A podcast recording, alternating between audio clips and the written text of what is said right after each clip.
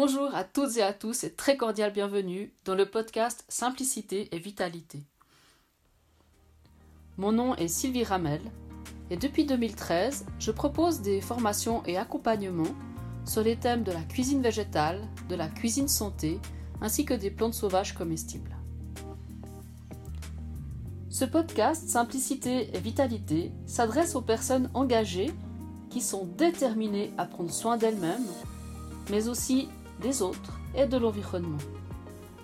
Comme vous le verrez au fil des épisodes, l'alimentation n'y est pas considérée comme une finalité, l'alimentation est considérée comme un point de départ pour tisser un lien avec soi, avec les autres et avec la nature.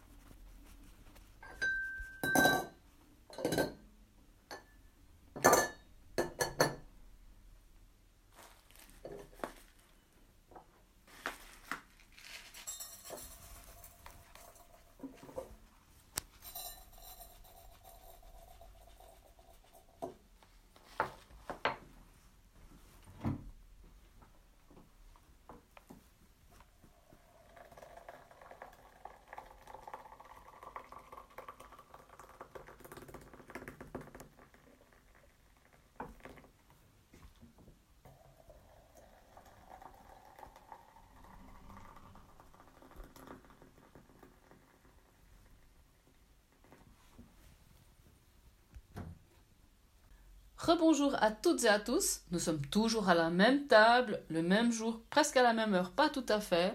Et la verveine continue à infuser, infuser, et elle est encore savoureuse. Et chose magique, elle a même maintenant un petit parfum de violette. Violette. Incroyable. Ouais, et puis c'est la quatrième ou cinquième fois que je l'infuse. Au bas mot. oui.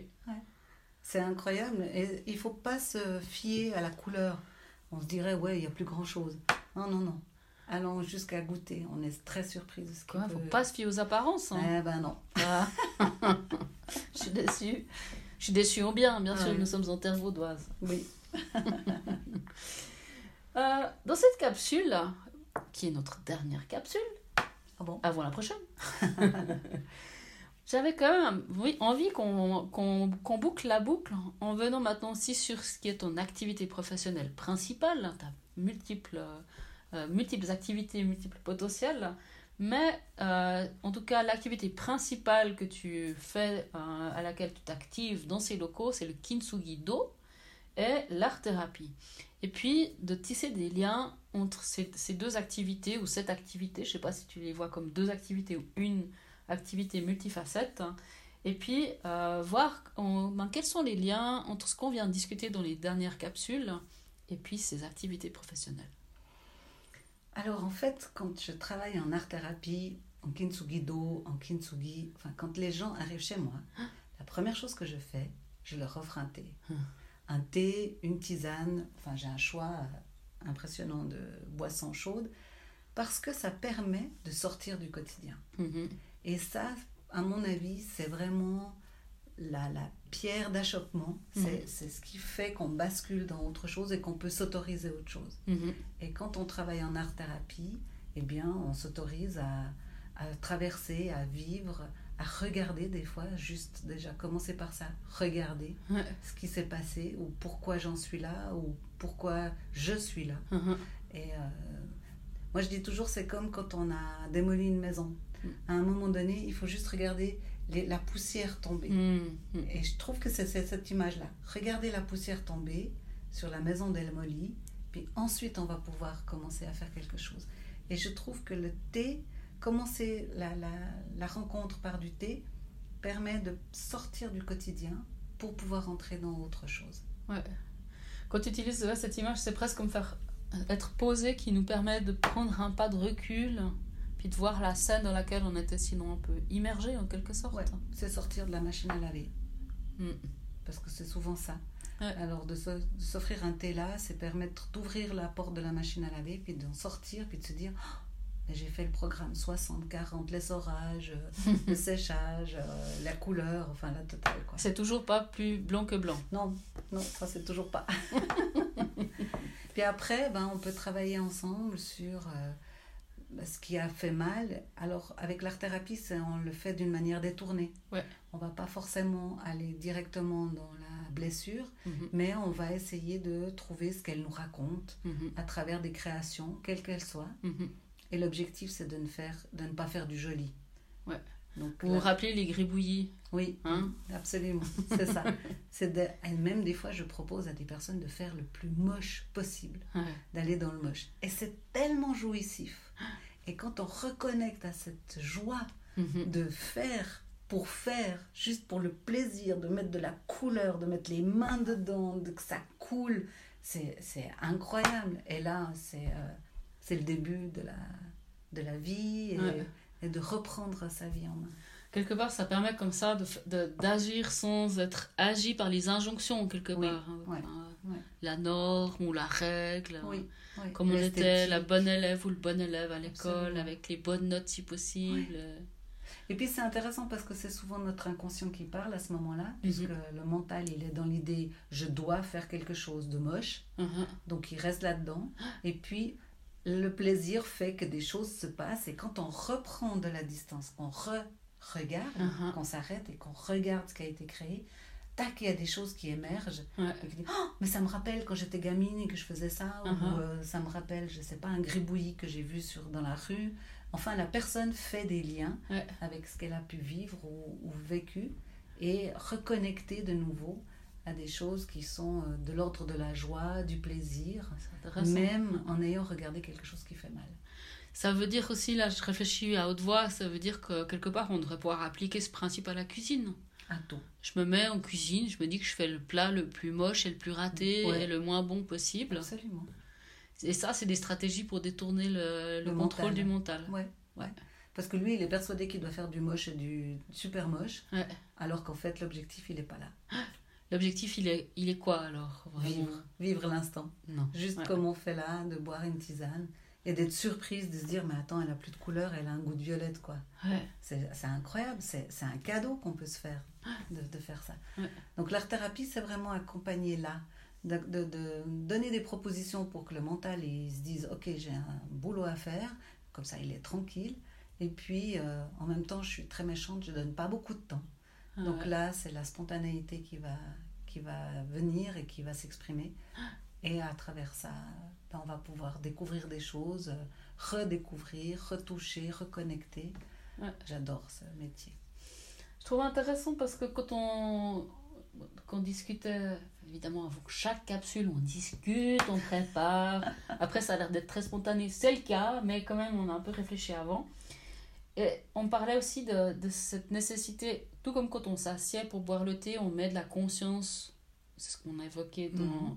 Dans les précédentes capsules. On, on met de la conscience et de l'attention et de la pleine conscience dans, dans ce qu'on est en train de faire, c'est-à-dire boire du thé ou de la tisane ou du café ou un smoothie vert, peu importe.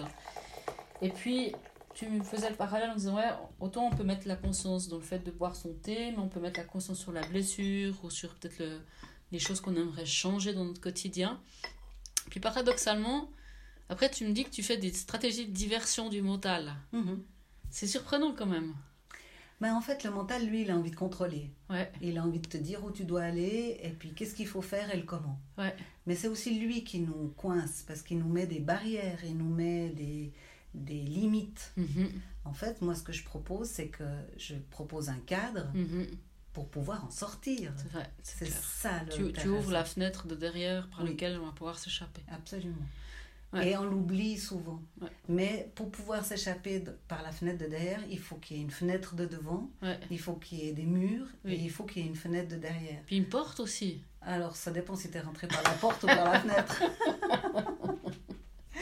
Mais c'est ça, c'est vraiment, on est obligé de mettre un cadre pour pouvoir ensuite se dire, ah, mais si j'essayais par la cheminée, qu'est-ce que ça donnerait? Ouais. Et il y a ce droit-là. Ouais. On a le droit, ici, on a le droit d'essayer. Ouais. C'est vraiment un, un endroit d'exploration. Ouais. Comme on a exploré notre tisane de verveine, Ouais. on explore qu'est-ce qui me fait plaisir, qu'est-ce qui me fait pas plaisir, où ça m'emmène, est-ce que ça m'emmène? C'est clair.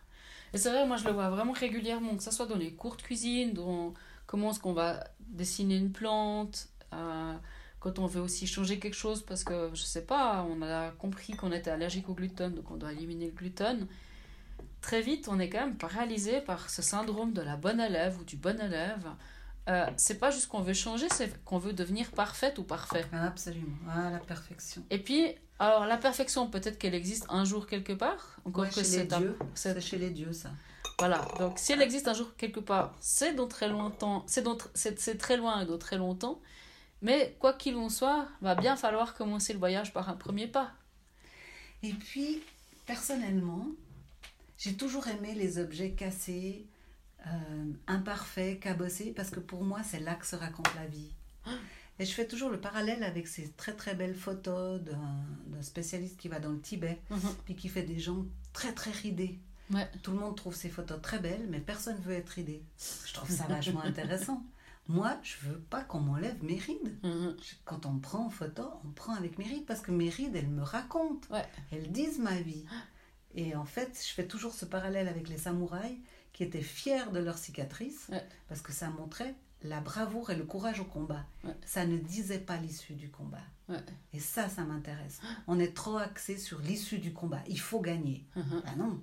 Commençons déjà par savoir quelle arme on aime, quelle celle qu'on sait manier, est-ce qu'on a envie de se battre ou pas, est-ce qu'il y a d'autres solutions? Et puis finalement, même si je suis euh, balafrée, bah, ça dit que je me suis battue. Quoi. Et ça, là, vraiment, ce que tu nous évoques là, je pense que comme tu, tu en parles, c'est vraiment proche du cœur de ce que tu pratiques à travers le Kintsugido. Oui, vraiment. Mm. Kintsugido est dans mon quotidien.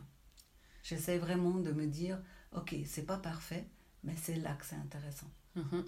Et c'est cassé, très bien. Qu'est-ce que je fais avec ça? Plutôt de me dire, ah mais merde, c'est cassé, il faut que je jette. Non.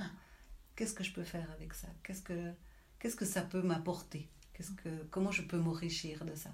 Et vraiment, dans le travail en art-thérapie, c'est ça. Ouais.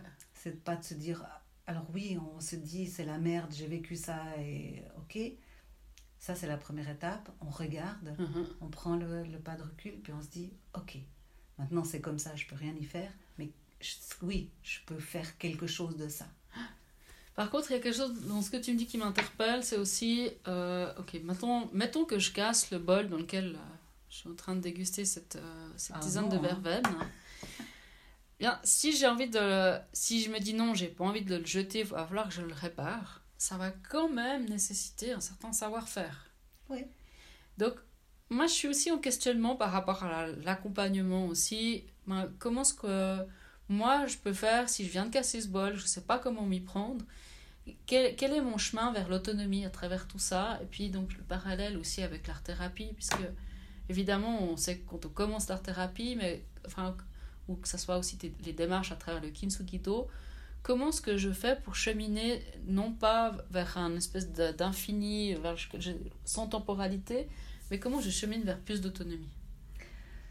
Alors par rapport à la cassure, bah, il y a différentes propositions. C'est que tu mhm. peux venir et puis moi je t'accompagne et je te montre. Ouais. En plus j'ai un kit. Donc tu peux vraiment prendre ça et puis tu peux même le faire toute seule à la maison. J'ai des gens qui le font et, ça se passe parce que j'ai les explications. Ah oui, là tu me réponds vraiment dans le concret de la matière. Absolument, j'étais en philosophie et tout. Non, Et puis, ben, l'art-thérapie, le kintsugido, c'est un nombre de semaines, c'est 12 semaines. D'accord. Et à la fin, tu as travaillé sur cette cassure-là. Je ne dis pas que tu es tout réparé, mais je dis que tu t'es occupé en tout cas de cette cicatrice-là. Et ça fait déjà un sacré bout. Après, il faut, il faut intégrer, il faut digérer, il faut se prendre ce temps-là. Et puis ensuite continuer.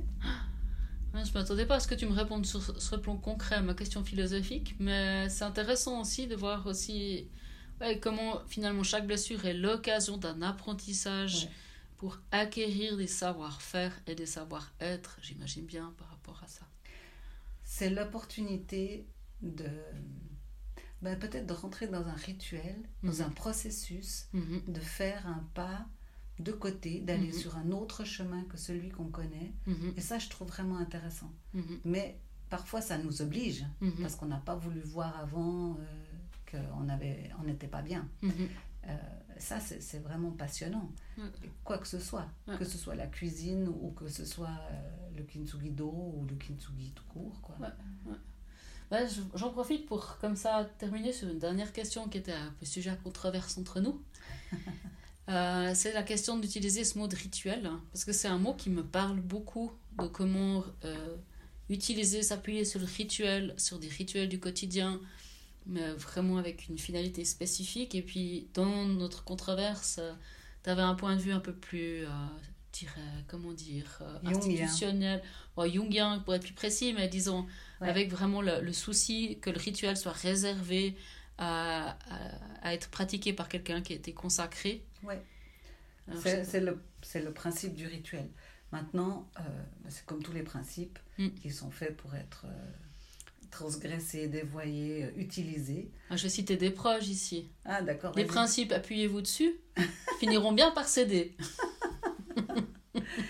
Et puis, je pense que c'est important, c'est un cadre le principe. Enfin, c'est un cadre, voilà. Normalement, un rituel, il est fait par quelqu'un qui est consacré. Le rituel de la Sainte Seine, par exemple, mhm. c'est un curé euh, si tu veux aller faire un voyage en ayahuasca, eh ben, il faut que tu travailles plutôt avec un chaman mhm. qui lui aussi est mhm. consacré. Maintenant, si dans le rituel, il y a quelque chose de mettre en place pour être en conscience de ce que je fais, euh, pour moi, c'est OK. C'est ce que je fais tous les matins quand je fais mon thé. Moi, je me fais un bol de thé qui doit avoir au moins 3 ou 4 décis. Et puis, c'est une manière détournée de prendre du temps, de boire du thé, et puis de, de, goûter ce que je bois et d'avoir ce plaisir-là. Je mhm. pourrais dire que c'est un rituel ou de tirer une carte le matin. Enfin, c'est vraiment quelque chose que je fais. J'essaie de faire systématiquement tous les matins mm. et puis de m'y astreindre. Parce que parfois c'est si astreindre, c'est pas toujours euh, ah mais j'ai pas le temps, il faut que je fasse autre chose. Bah, c'est vrai que ça ouvre pour moi une autre dimension parce que c'est vrai que dans notre controverse comme ça, enfin nos discussions controversées, c'était un peu pour moi important de garder quand même ce terme de rituel parce que sinon l'alternative ce serait la routine. Ah ouais, non, puis la, pas. la routine je trouve quand même trop banale mm. et puis trop liée comme ça à une, sorte de structure qu'on nous impose ou une procédure. Ouais. Par contre le mot qui me vient comme ça quand on discute c'est le mot pratique. Mm-hmm. Comment on, pratique le mm-hmm. yoga, on pratique la méditation. Donc quelque part ce serait peut-être la pratique qui a cette dimension euh, quand même que parfois la pratique faut s'y astreindre, comme vraiment pour reprendre tes termes. Euh, mais vraiment, pourquoi euh, c'était pour moi important de garder ce terme de rituel et puis de ramener cette discussion dans la capsule c'est vraiment parce que je crois que c'est ce qu'on a fait autour maintenant de cette dégustation de la verveine. C'est pas juste une routine tous les matins, mon jus de citron, euh, ma verveine, mon thé, mon café.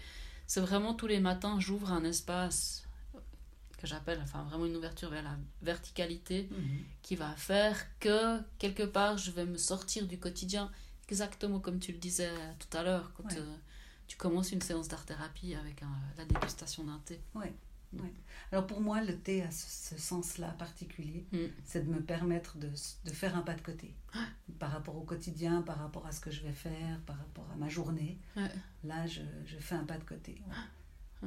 Et si je peux, je m'écoute. Si je peux pas, je m'écoute pas.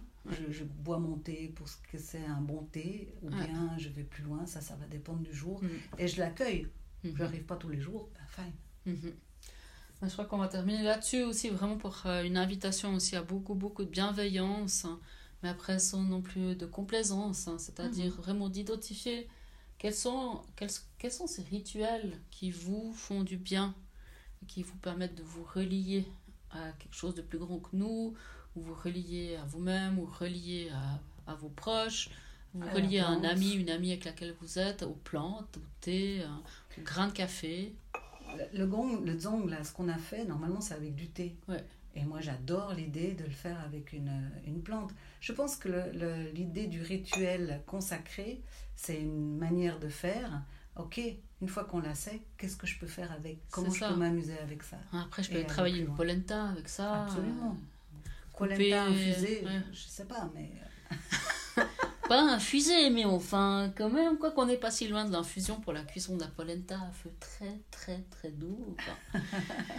mais voilà, comme ça, ben, en tout cas, je te remercie de ce voyage. Avec beaucoup de plaisir. Cette, cette infusion, comme mhm. ça, euh, le temps de ces quelques capsules. Et puis, ben, faites vos expériences, amusez-vous, gribouillez, faites des essais, explorez, euh, soyez. Ouais, et amusez-vous et la joie. Moi, je trouve que ça, c'est vraiment important. à très bientôt. Bonnes explorations.